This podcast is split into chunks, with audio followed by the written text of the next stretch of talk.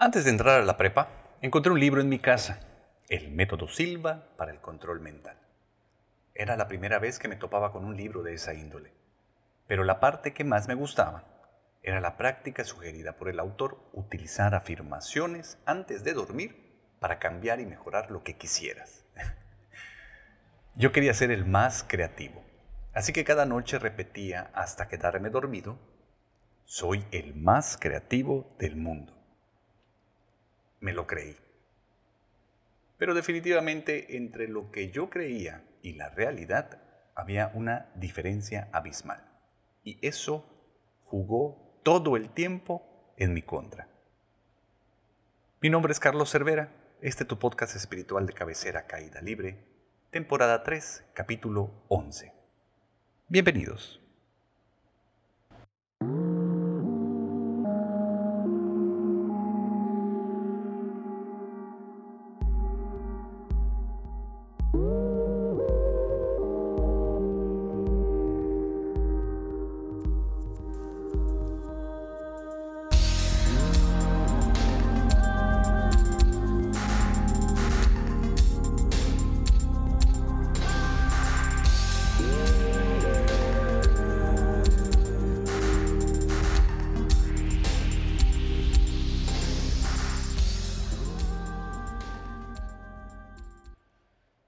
De ustedes sabrán, y ya les he platicado en algunas otras entradas de podcast, yo me dediqué muchos años a la publicidad.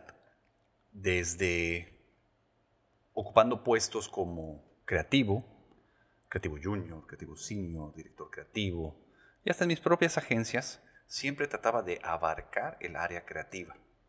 Porque yo estaba seguro de que era la persona más creativa del mundo. La triste realidad era que yo no era tan creativo. No quiere decir que no lo fuera. Todos tenemos en mayor o menor medida desarrollada esta capacidad de ser creativos. Y lo iremos desarrollando a lo largo de esta entrada de podcast.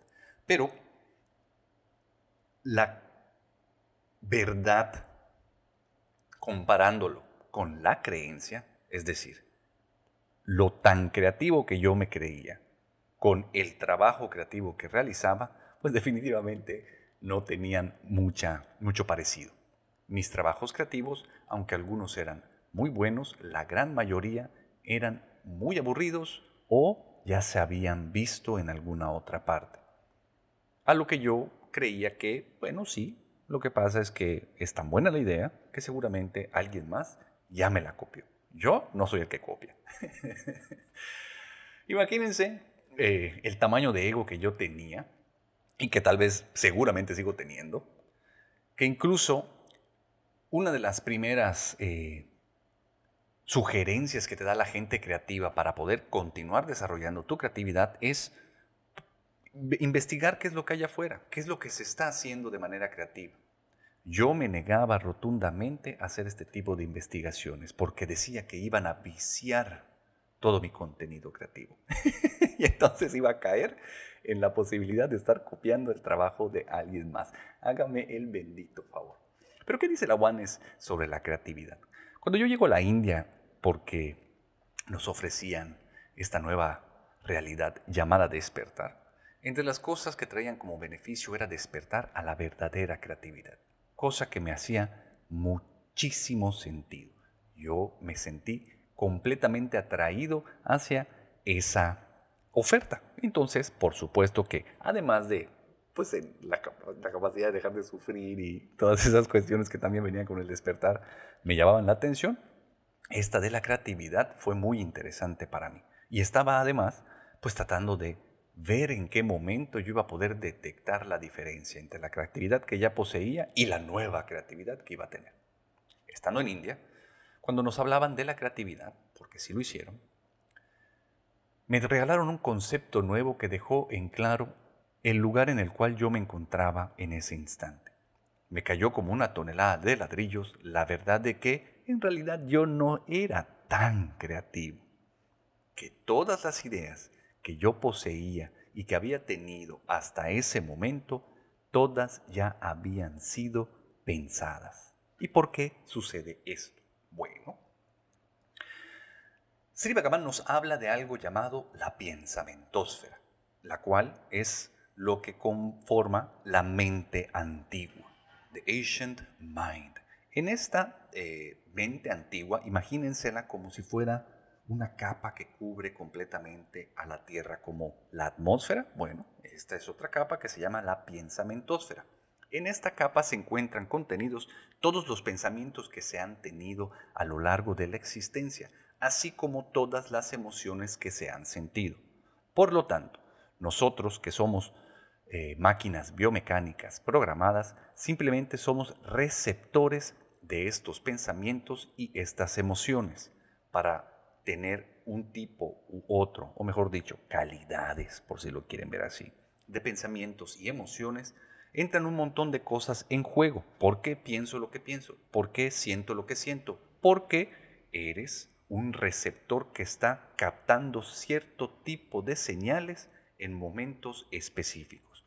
Dependiendo de esas señales que estés tú tirando hacia afuera, la capacidad de vibración que tengas en todos tus diferentes cuerpos es lo que va a dar el tono, la calidad o la cualidad de esos pensamientos o emociones que vas a estar captando. Tenemos como unas antenas energéticas, ¿no? si lo quieren ver de alguna manera. Se les llama kundalini. Y además de que mantiene unido todos nuestros otros cuerpos, igual es el receptor de estas señales que están allá afuera capto esta señal por medio de estas antenitas, por darles una imagen visual. Entran a mi cerebro, entran a todos mis cuerpos, el cerebro lo interpreta y trata de darle algún tipo de sentido para contar una historia. Por eso nosotros tenemos tan real, algo que no lo es, el espacio y el tiempo. Pero eso es tema de otro podcast. Regresando a lo de la creatividad. Como esta piensamentosfera envuelve a la Tierra, a menos de que tú puedas afinar esa antena que tienes, no vas a poder hacer otra cosa que captar el mismo tipo de pensamientos y emociones que has hecho a lo largo de tu vida, con ciertas variaciones.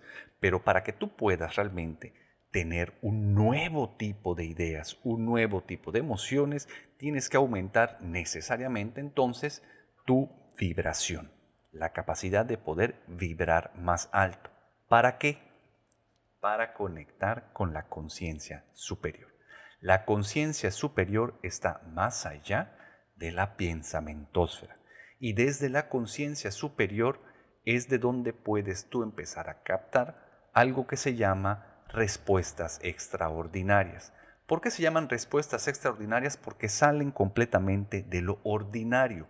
Todo lo ordinario se encuentra en la piensamentosfera y parece pepita y cacahuate. Cuando yo escuché esta información en la India, dije, ya está, listo, aquí me van a afinar, van a alinear todos mis chakras, van a aumentar unos 7000 kilómetros mi antena energética y entonces voy a poder traspasar hasta la conciencia superior y me voy a convertir en el ser más creativo del universo, ganando como siempre. Pero, oh mi sorpresa, porque para poder ser realmente creativo, necesitas no estar ahí. Y yo todo lo que quería hacer, ser y convertirme en, era para poder reafirmar mi existencia. Yo quería ser un chingonazo. Yo quería ser el non plus ultra en todo lo que hiciera. Quería nombre, fama, fortuna Quería figurar, como le dicen. Y eso es completamente lo contrario al despertar. Y solo con el despertar, volviéndote sumamente insignificante, haciéndote a un lado, desapareciendo, es como puedes verdaderamente vibrar alto. Porque mientras tú estés ahí, Mientras el ego exista dentro de ti y estés amarradísimo a este, vas a estar en conflicto. El estado de conflicto es de no aceptación y eso drena un chingo de energía. Te hace vibrar muy culero. Entonces vas a seguir atrapado también en el contenido de la piensamentosfera. Nos daban unos ejemplos de cómo sería la nueva creatividad. Ustedes juzguenlos como quieran, pero a mí me parecieron muy lindos. En una clase estando en India, hablándonos de la creatividad, allí nos compartía la historia de este sujeto, que era parte del equipo de intendencia de una jabonera. Esta jabonera empezó a tener problemas en su línea de producción porque las máquinas que empaquetaban los jabones en sus diferentes cajas tenían algún fallo, no estaban tan bien afinadas, no porque había algo que componer, sino más que nada porque no tenían cubierta completamente esa necesidad, dando como resultado que algunas cajas se empaquetaran sin el jabón dentro. O sea que se vendían cajas vacías a algunas personas y esto ocasionaba mucho enojo, por supuesto, a los eh, consumidores.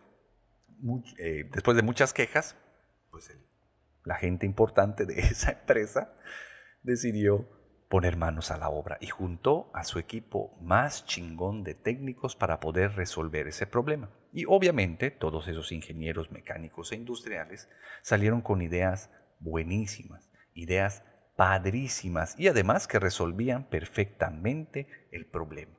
Algunos por medio del peso, algunos por medio de láseres que iban a estar eh, atravesando el contenido, con máquinas complejísimas que sin embargo sí resolvían el problema de los jabones vacíos, costaban un chingo de lana.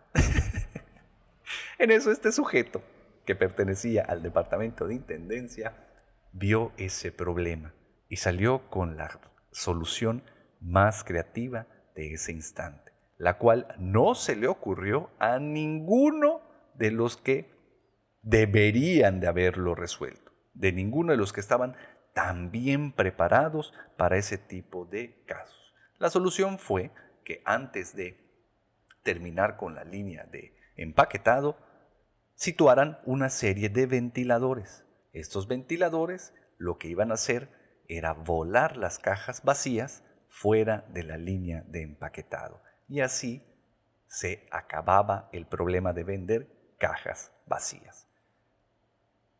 Una idea limpia, simple, pero sumamente efectiva, para mi gusto. Obviamente me hubiese gustado más la idea chingonométrica, pero si de todas maneras lo que estábamos buscando era resolver de manera creativa un problema, si lo comparamos con la solución de los que supuestamente saben, obviamente la del ventilador le gana por 200 pueblos sobre todo porque las empresas están para poder pues aumentar sus volúmenes de ganancia y la mejor manera es no incrementando los costos.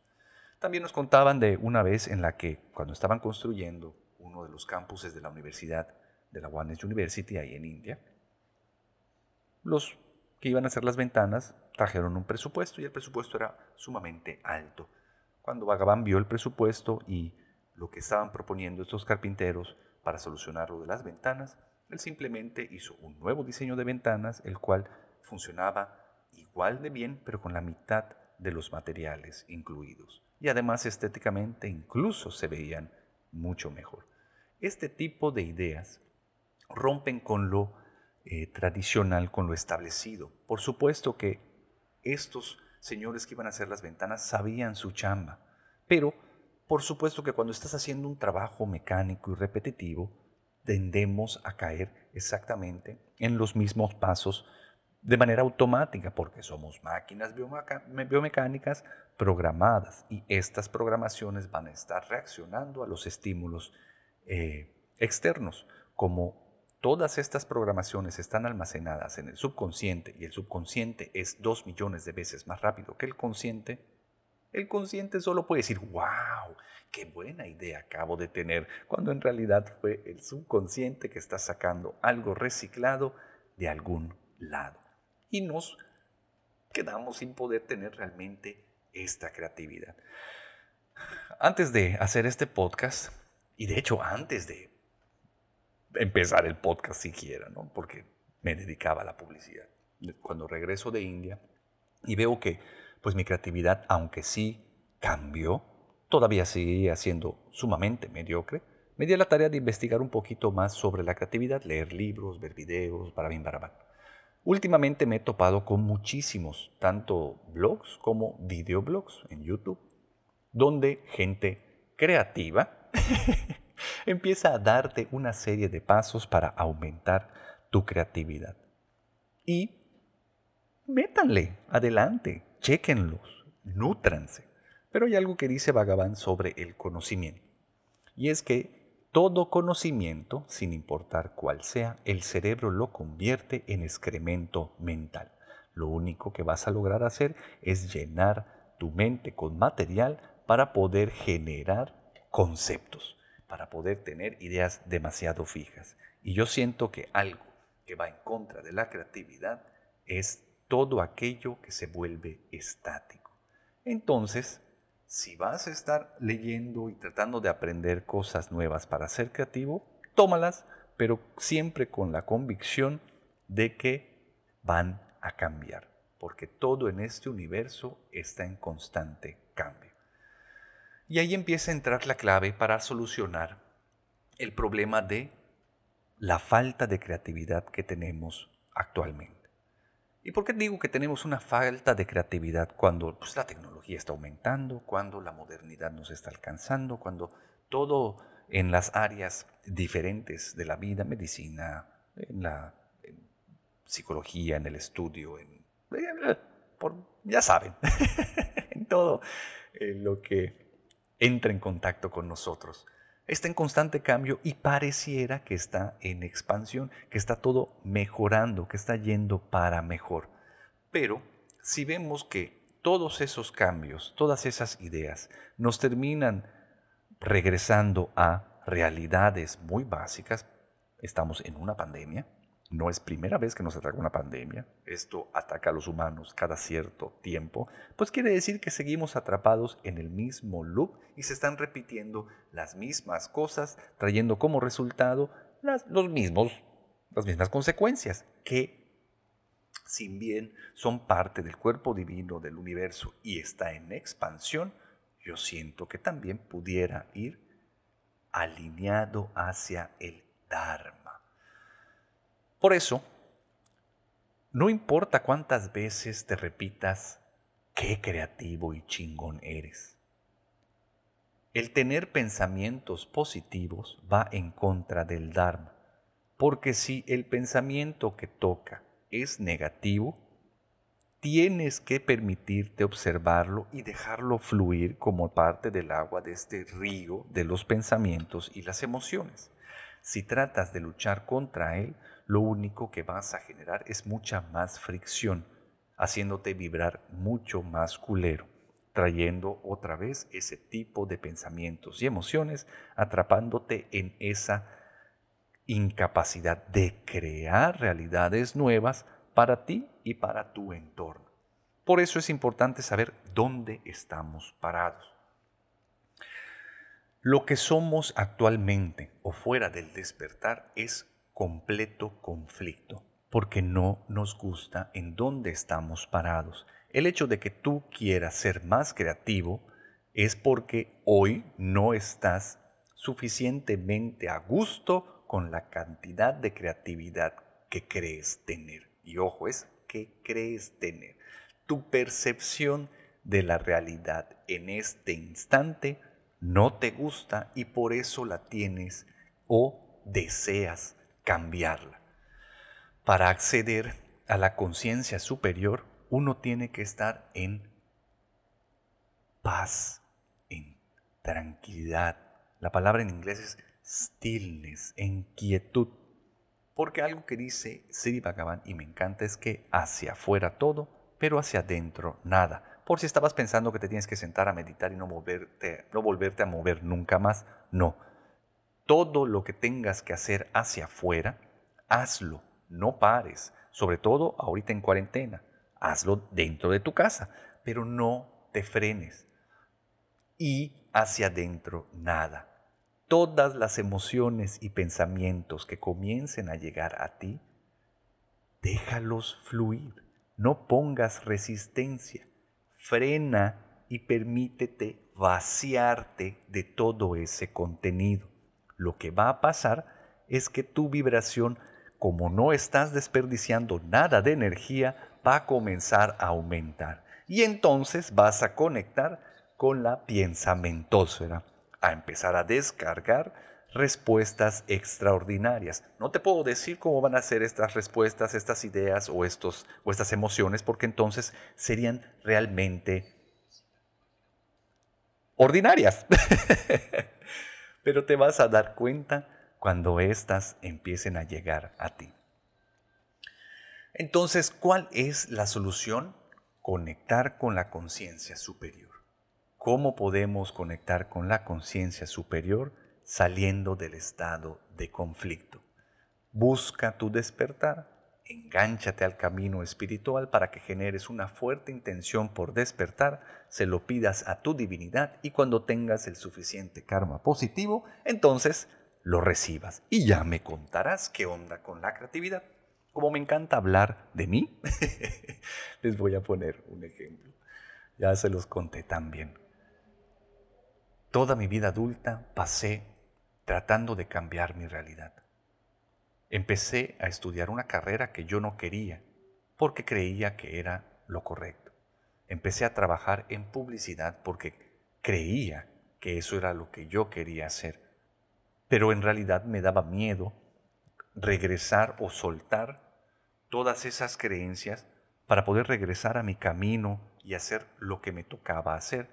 Hoy me encuentro realmente realizando lo que tengo que hacer, lo que siempre he tenido que hacer y lo que disfruto enormemente. No solamente con este podcast y con el lado espiritual al cual me fascina entregarme para poder servirle a los demás, a la divinidad y por supuesto a mí mismo, sino también en el área del arte. Yo siempre quise ser artista, pero como los condicionamientos y las creencias de que los artistas se mueren de hambre me asustaba, pues me alejé y decidí tomar algo que se le pareciera, la creatividad y la publicidad. Pero como además en la publicidad, pues los publicistas de los años 40 eran unos chingones que ganaban mucho dinero,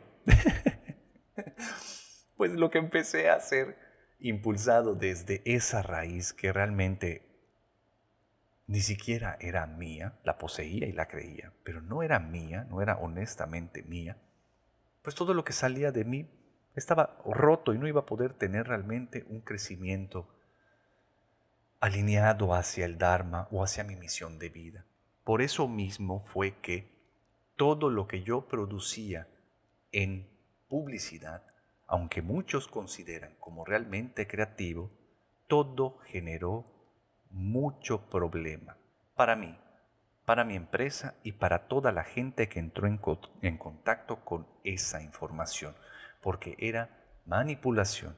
Yo quería que la gente comprara cosas que creyera que las necesitaba y además que por medio de eso iban a encontrar la felicidad, cosa que hoy sé que es completamente mentira. Estando en el camino del arte actualmente, ya no tengo planes, ya no tengo deseos de fama y fortuna. Realmente he convertido mi vocación en acción, no en actividad. La actividad es todo aquello que se hace como un medio para un fin. La acción es un fin en sí mismo. Y cuando eso sucede, experimentas Satchit y Ananda existencia, conciencia y dicha.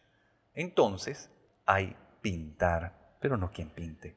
Hay esculpir, pero no quien esculpa. Y todo lo que sale en ese instante, al menos para tu servidor, es extraordinario. Como tarea te dejo que intentes vaciarte de todas las creencias que crees que te han servido aún así tengas pruebas fehacientes de que sí te han traído algún tipo de beneficio. Si las necesitas recuperar, las recuperarás, pero suéltalas, no te apegues a eso, para que te permitas fluir con el nuevo conocimiento, porque tal vez en una de esas conectes con la conciencia superior y entonces empieces a hacer cosas extraordinarias. Vacíate de todo lo que creas. Conéctate con tu divinidad y pídele por tu despertar. Espero que te haya quedado claro. Cualquier duda que tengas, ya sabes qué es lo que tienes que hacer. Y para finalizar, quiero agradecerle a todos los que están patrocinando este podcast. Voy a poner sus nombres al final de este. Muchísimas, muchísimas gracias. Todo el dinero recaudado será reinvertido para poder ir mejorando cada vez nuestro contenido. Muchísimas gracias y nos vemos muy pronto. Bye. Este podcast fue patrocinado por el señor Enrique Puerto Palomo, Víctor Souza, Gaby Ruiz, Ricardo Méndez y Portaña López. Muchas gracias por su apoyo. Los invito a seguirme en mis redes sociales como Carlos Cervera Cruz o Chino Loco-Bajo. Nos vemos muy pronto. Si puedes apoyarme en Patreon, te lo agradecería mucho para mantener este podcast libre de anuncios. Visita mi página web www.carloservera.com.